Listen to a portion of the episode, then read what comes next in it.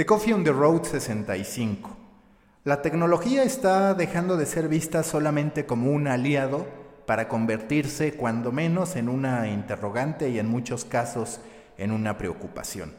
Hace años veíamos, desde el nacimiento de Internet hasta la democratización de las tecnologías, una gran oportunidad de estar conectados, una gran oportunidad de romper las barreras que el dinero imponía para que fueran muchos, millones de personas los que pudieran tener acceso no solamente a información, sino incluso a plataformas educativas que pudieran llevar el conocimiento a sitios en los que por diversas circunstancias geográficas, económicas y políticas no solía llegar el conocimiento. Todo eso se escuchaba bastante bien. Habría toda una llamada carretera de la información que nos iba a permitir navegar y recibir conocimiento de manera constante, de manera interminable. La única limitante para nosotros acceder a cierto tipo de información era la propia curiosidad que tuviéramos, el deseo que tuviéramos por ir a distintas fuentes para poder saber sobre un tema determinado. Sin embargo, Internet fue creciendo y con él aparecieron tanto los vicios de una sociedad que volvió a caer en los excesos de consumo de entretenimiento y en los excesos de consumo de manipulación y risa fácil, como también las plataformas tecnológicas que empezaron a darse cuenta del poder que se les estaba entregando, mientras nosotros como usuarios consumíamos ellas iban aprendiendo lo que nos gustaba, lo que nos interesaba, lo que nos afectaba e incluso a partir de todo ese aprendizaje que han tenido, hoy son capaces de predecir, por ejemplo, cuál es nuestro destino. Seguro que a ustedes les ha pasado porque a mí sí, que salen de casa y se dirigen hacia un lugar sin darle la indicación a Google Maps respecto a que te estás dirigiendo a ese lugar. Google Maps te lanza una notificación para explicarte a cuánto tiempo estás y proponerte que actives la ruta, justo queriendo atender este tipo de temas que van desde lo que significa aceptar las letras chiquitas de esos registros en los que nunca nos fijamos para poder suscribirnos a determinado servicio, ya sea gratuito o de paga, como también empezar a entender cómo funciona la inteligencia artificial y cómo es capaz de predecir nuestros deseos y comportamientos es que Recode, una propiedad de Vox, recordemos que hace algunos meses decidieron que ya Recode estuviera dentro de Vox, se ha presentado Open Source, la multiplataforma periodística de Recode que busca explicar las consecuencias ocultas de la tecnología, tanto las buenas como las malas, como aquellas que son difíciles de comprender. Esa es la línea con la que se promueve open source en su presentación en sociedad. Y justamente lo que menciona es que pretende que los usuarios no se alejen de la tecnología, pero sí que comprendan las consecuencias, los riesgos y lo que están aceptando al momento de compartir su información.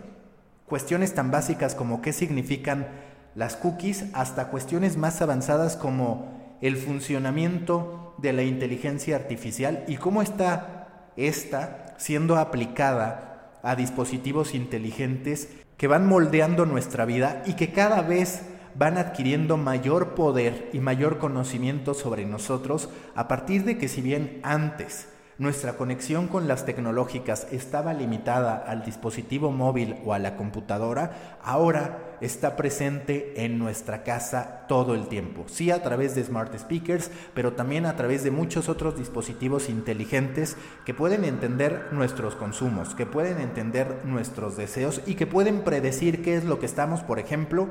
por comprar. Se mencionaba incluso en uno de los podcasts dedicados a la historia de Amazon en Land of Giants, que dedicó justo su primera temporada a Amazon, el cómo en un futuro podría llegar a darse el caso de que un dispositivo inteligente, digamos un microondas, se niegue a calentar unas palomitas porque el dispositivo ha recibido la información de que ya hemos cumplido con nuestra dieta, con el contenido calórico indicado para ese día en lo particular. No son cuestiones menores de las que estamos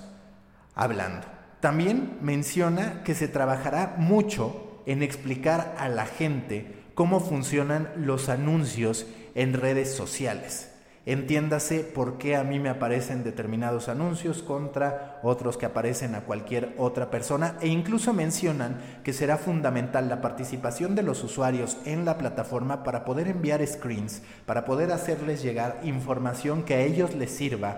para podernos dar una explicación y aprender a interpretar mejor el algoritmo que bien sabemos se ha convertido no solamente en la principal herramienta de poder por parte de las tecnológicas, sino también para muchos medios de comunicación que basaron sus estrategias en construir una gran base de usuarios a través de los distintos perfiles sociales y terminaron viéndose afectados, en particular a partir del cambio de algoritmo en Facebook. Este conocimiento que tienen las plataformas tecnológicas también repercute directamente en nuestro consumo y en riesgos que asumimos. Les recomiendo mucho a este respecto ver un documental en Netflix llamado Broken. El primer episodio, que es el que he visto, habla sobre el maquillaje falso, sobre el maquillaje falsificado. ¿Y cómo se construye todo el negocio del maquillaje falsificado en un 85% a través de venta en línea? Y podríamos pensar que aquí los vendedores, las plataformas que se benefician de ellos son plataformas desconocidas, que no son aquellas que tenemos en top of mind, pero la realidad es que el propio Amazon se termina viendo beneficiado, porque si bien por un lado ha anunciado y tiene una serie de esfuerzos para impedir la falsificación de productos, por el otro, como plataforma se ve beneficiada por todos estos proveedores de contenido, de materiales que no son de calidad, pero que terminan formando parte de este gran negocio que es el de la venta en línea. Sigan con mucha atención lo que estará haciendo Open Source, participen también, súmense al formulario, regístrense para estar recibiendo actualizaciones, se los recomiendo mucho y recuerden que siempre les comparto más información de lo que aquí Escuchamos en Proyecto Morona, grupo en Facebook para pequeños creadores de grandes ideas y ahora también a través del company page, que es algo así como el fan page en Facebook, pero en LinkedIn de Storybaker con información tanto propia de Storybaker, de la que genero, como también de distintas fuentes a nivel internacional. Los espero tanto en Proyecto Morona en Facebook como en el company page Storybaker en LinkedIn.